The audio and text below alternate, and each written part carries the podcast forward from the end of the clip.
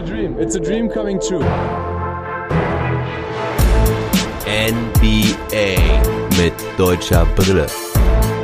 Von und mit dem einzig wahren Philly Fiddler. Suns Clippers and Draft Lottery. Das steht heute im Programm. Ja, also erst der Game Report zum Spiel der Clippers gegen die Suns und danach berichte ich euch über die Lottery, also die Draft-Positionen wurden gestern ausgelost und damit einen schönen guten Morgen an euch, liebe Basketballfreunde. Ja, das war auf jeden Fall ein klasse, geiles Game, über das ich euch jetzt berichten möchte. Vorab aber auch passend hier zum Spiel noch eine News, die ich gestern vergessen hatte, hatte ich mir aufgeschrieben, aber irgendwie überlesen. Ich glaube, es ist der letzte Award, der verteilt wurde, und zwar ist es der GM of the Year, der geht nämlich auch nach Phoenix zu James Jones. Ich wusste gar nicht, dass der GM bei den Suns ist, aber ja, irgendwann wurde das mal announced. Ist ein bisschen untergegangen, ist nicht so im Fokus, meiner Meinung nach zumindest, ist ein wenig an mir vorbeigegangen, dass er da die Fäden zieht James Jones kennt ihr vielleicht noch, jahrelanger Wegbegleiter von LeBron James, Dreierschütze, der LeBron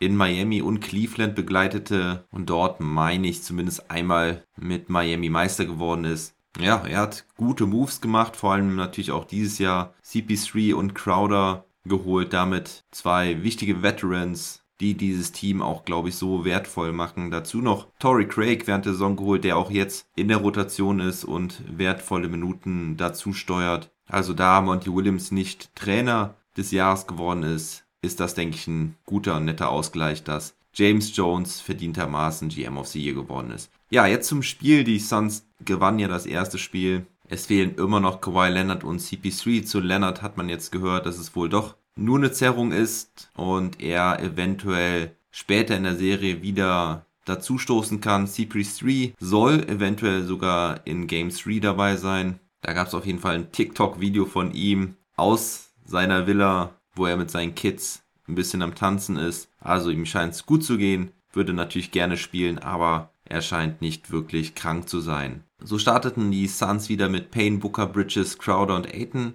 Bei den Clippers gab es zwei Änderungen. Batum und Mann fielen aus der Starting Five, dafür spielten Beverly und Subac, die beiden also neben Reggie Jackson, Paul George und Marcus Morris. Beverly sah man direkt, sollte sich um Booker kümmern und das klappte zunächst auch ziemlich gut. Booker schaffte es nicht zu scoren. 0 zu 6 für die Clippers, also besserer Beginn für das Team aus LA.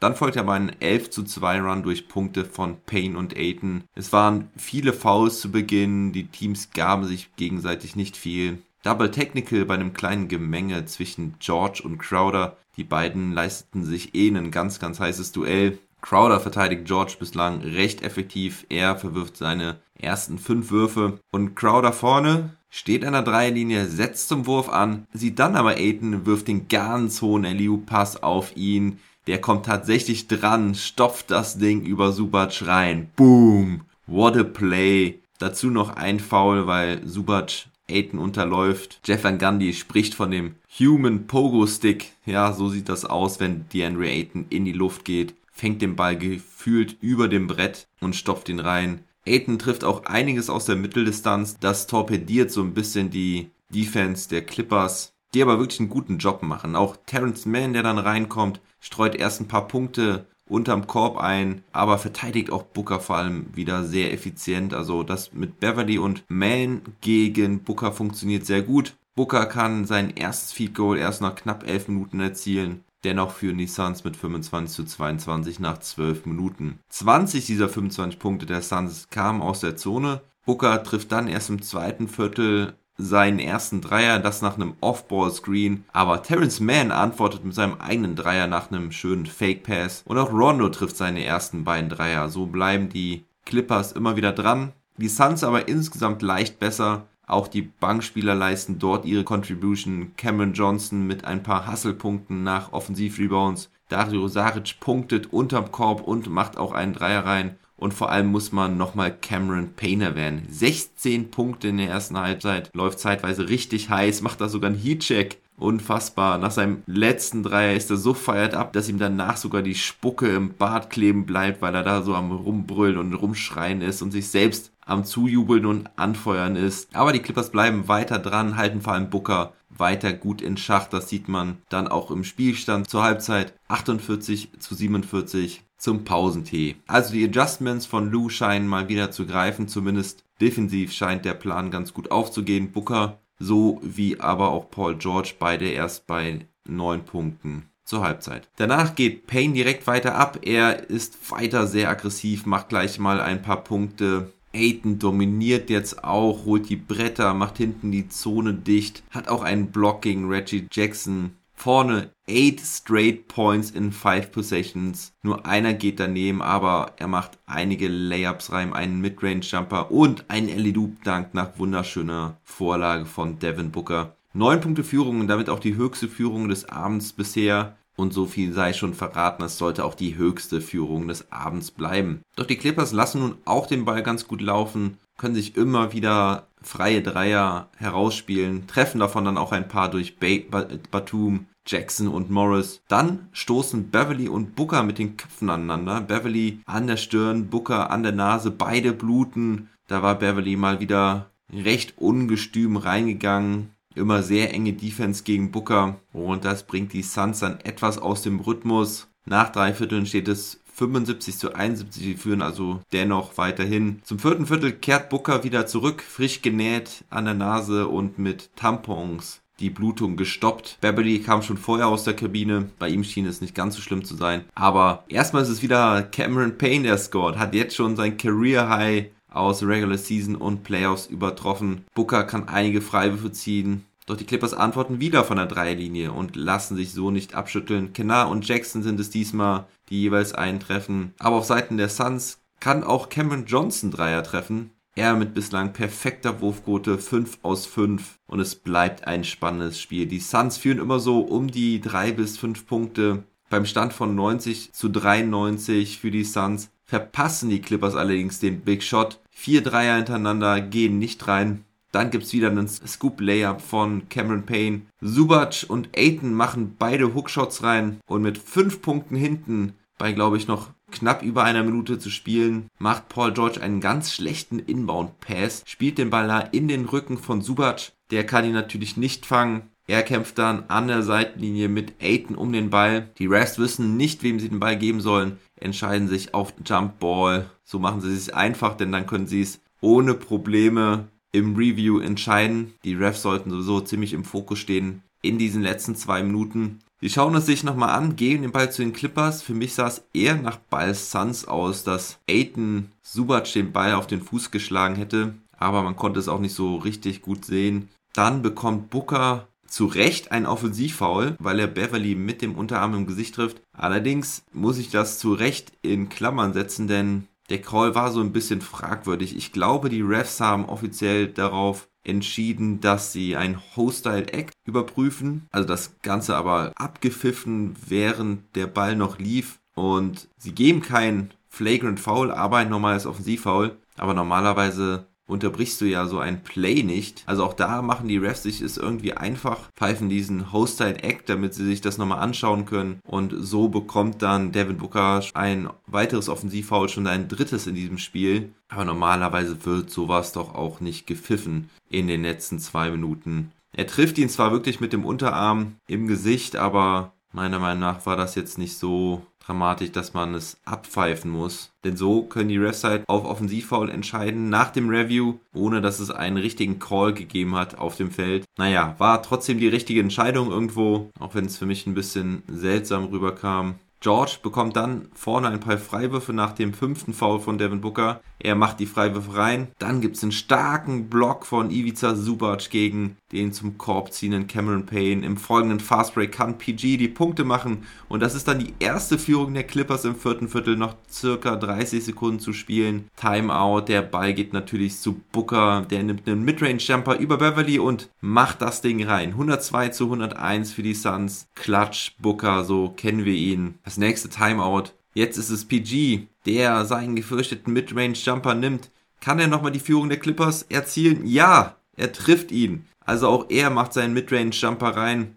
Die Suns müssen also nochmal nachlegen. Booker gegen Beverly. Beverly schlägt Booker den Ball aus der Hand. Und dann gibt es das nächste Review. Und auch da bin ich mir mit der Regelkunde nicht ganz sicher, denn da höre ich mal was ganz Neues, dass es nicht darum geht, wer wirklich als letztes den Ball berührt, sondern who's gonna force out this ball, nennt es Jeff Van Gundy. Also wer befördert den Ball ins Aus, denn Devin Booker ist halt im Dri Dribbling, Beverly berührt dann den Ball und Booker ist noch im Dribbling, berührt den Ball also noch ein bisschen, als er ihm dann aus der Hand springt. Und nach dem Review entscheiden die Refs dann auf Clippers Ball, overturn also ihren ursprünglichen Call. Natürlich Crucial Play, sieben Sekunden vor Schluss. Also wir hatten diese Diskussion letztens ja auch schon mal mit diesem Momentum. Das war, glaube ich, in der Clippers Mavs Serie, als, glaube ich, Kawhi Leonard nach einem Inbound Play hinter die Mittellinie getreten ist. Da hat man dann auch von dem Momentum geredet. Also das Spiel hier auf jeden Fall auch auf Messerschneide. Ganz kleine Details sollen entscheiden, aber wir sind noch nicht durch, Leute. Es geht noch weiter. Die Clippers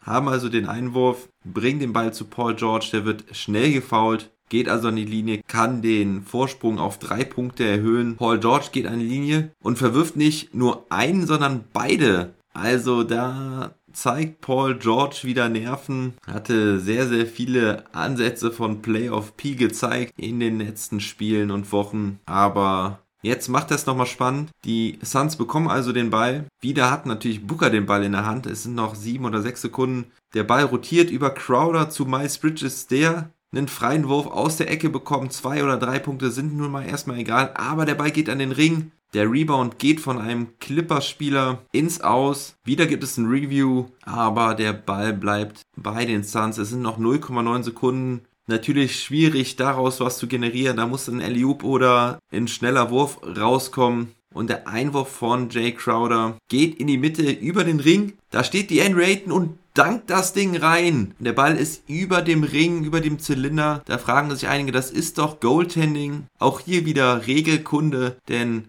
beim Pass darf der Ball über dem Ring sein. Es geht nur darum, wenn er als Wurf ausgelegt sein kann. Dann wäre es ein Goaltending, aber das kann bei einem Inbound-Play nicht sein. Also die Punkte zählen zurecht. Aiden kann sich nach einem guten Screen von Booker und natürlich auch mit ein bisschen Beschiebe und Geziehe gegen Ivica Subac unterm Korb durchsetzen, dankt das Ding rein. Der Korb zählt also zurecht. Wieder vergehen Minuten, die Uhr steht auf Null, das Ding ist durch, denkste. Denn jetzt gibt es auch weitere Minuten des Review. Es ist nämlich eigentlich noch Zeit auf der Uhr. So langsam kannst du den Ball nicht reindanken. Vor allen Dingen hatte der von Aiden auch richtig Wucht. Die Refs setzen die Uhr wieder auf 0,7 Sekunden. Das für mich ein paar Zehntel zu viel, aber mal egal. Jetzt geht es vor allen Dingen darum, wer war eigentlich auf dem Feld. Denn die Clippers wollen nicht mit Cousins und Subac dieses Inbound-Play gestalten. Die haben nämlich auch keinen Timeout mehr, hätten dann natürlich gerne ein paar mehr Schützen auf dem Feld, aber sie dürfen halt nicht wechseln, denn es gab ja kein Timeout und wir befanden uns ja hier die ganze Zeit nur in der Review-Phase.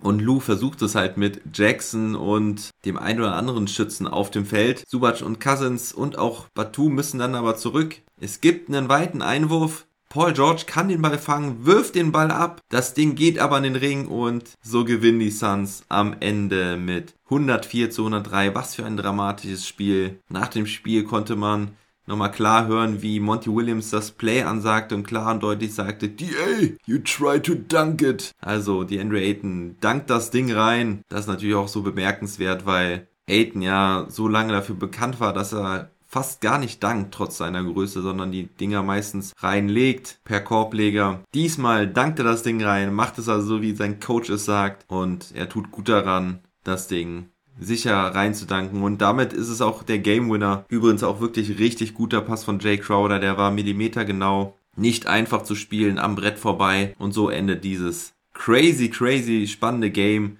2-0 für die Suns. Da waren sie am Rande einer Niederlage. Knappes, knappes Ding. Clippers haben echt gut dagegen gehalten, ohne ihren besten Mann Kawhi Leonard. Haben sich mit ihren Dreiern im Spiel gehalten, trafen 13 aus 34, aber unterm Korb ging halt zu wenig. Dazu hat der wichtigste Mann Paul George auch nicht so überragend getroffen, traf nur 10 aus 23. Das geht ja noch mit 43,5%, aber vor allen Dingen der Dreier fiel nicht, nur einer aus 8. Und natürlich die Freiwürfe 5 aus 10, vor allem die ganz entscheidenden zwei verworfenen Dinge am Ende. Tun ganz, ganz weh. Dennoch hat er 26 Punkte, 6 Rebounds und 6 Assists bei nur 3 Turnovern. Also ich würde mal sagen, das ist noch halbwegs solide, aber natürlich unglücklich. Ivica Subac hat ein gutes Spiel gemacht mit 14 Punkten und 11 Rebounds. Reggie Jackson auch mal wieder stark mit 19 Punkten bei 15 Versuchen. Dazu hat er auch zwei Steals und einen Block. Luke Kennard mit 10 Punkten von der Bank, aber zu wenig von Marcus Morris mit nur 7 Punkten. Beverly zwar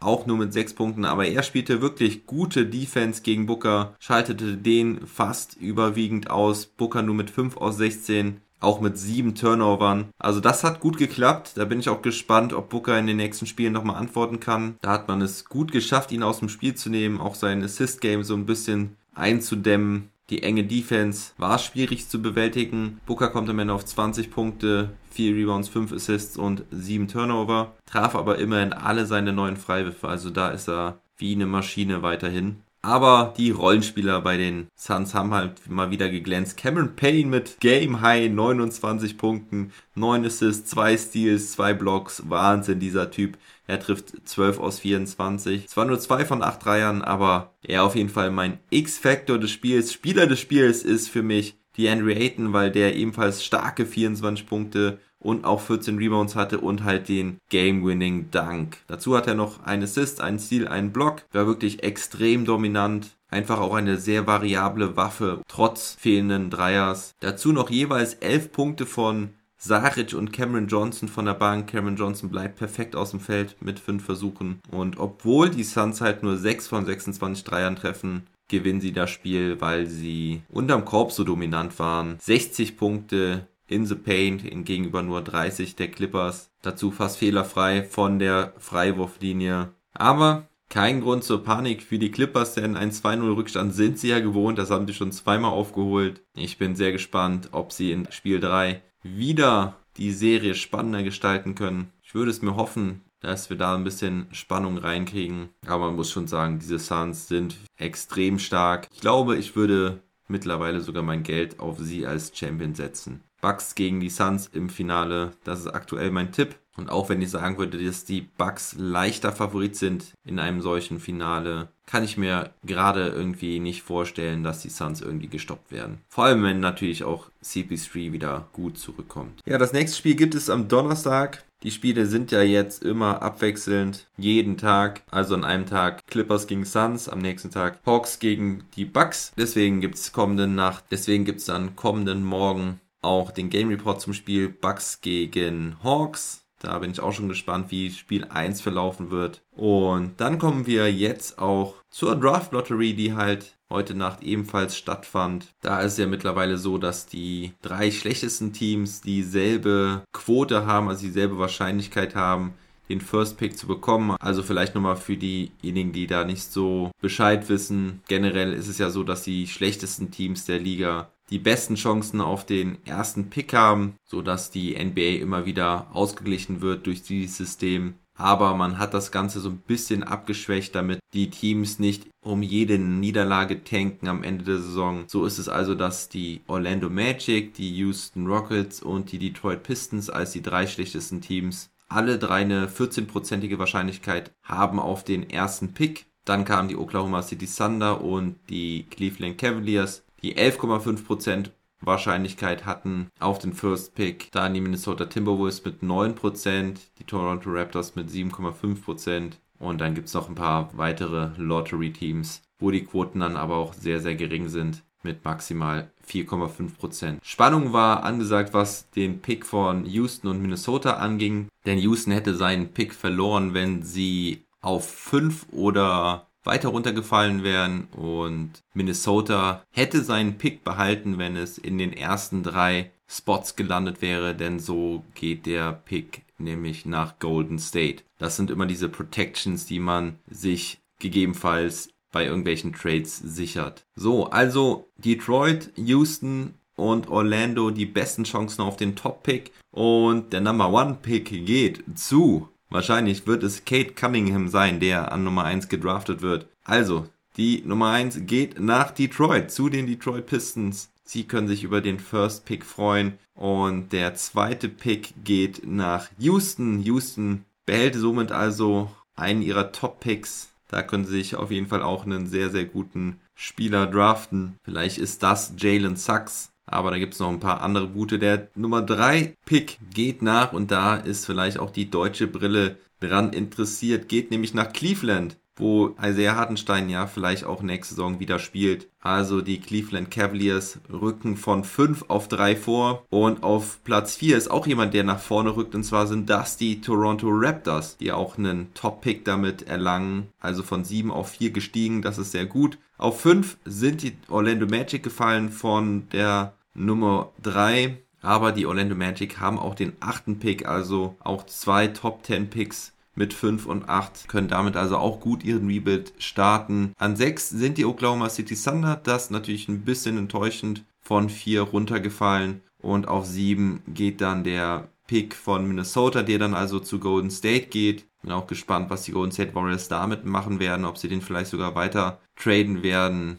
um einen weiteren Win-Now-Move zu erzeugen. Die anderen verbleibenden sechs Picks bleiben alle gleich, also an 9 ist dann Sacramento, an 10 New Orleans, an 11 Charlotte, 12 San Antonio, 13 Indiana und 14 Golden State. Also die Golden State Warriors mit zwei Picks sogar unter den ersten 14. Ja, der Draft, habe ich glaube ich gestern erst gesagt, ist dann am 29. Juli für die Mavericks-Fans unter euch. Wir haben übrigens keinen Pick dieses Jahr, noch nicht mal einen Second-Round-Pick, die haben wir alle abgegeben. Den First-Round-Pick haben wir damals für Porzingis geopfert. Und ja, das war es eigentlich auch schon für heute. Morgen melde ich mich, wie gesagt, in der Früh wieder. Wenn ihr meinen Podcast unterstützen wollt, weil ihr es cool findet, was ich euch hier circa fünfmal die Woche auf die Ohren packe, dann unterstützt mich doch über Steady HQ. Da könnt ihr ein VIP-Paket buchen, mich direkt unterstützen und habt je nach Paket auch unterschiedliche Vorteile dadurch. Könnt ein cooles Never Stop Ballin Shirt Abstau mit eurer eigenen Nummer, mit eurem eigenen Namen hinten drauf. Das wird dann frisch für euch gedruckt.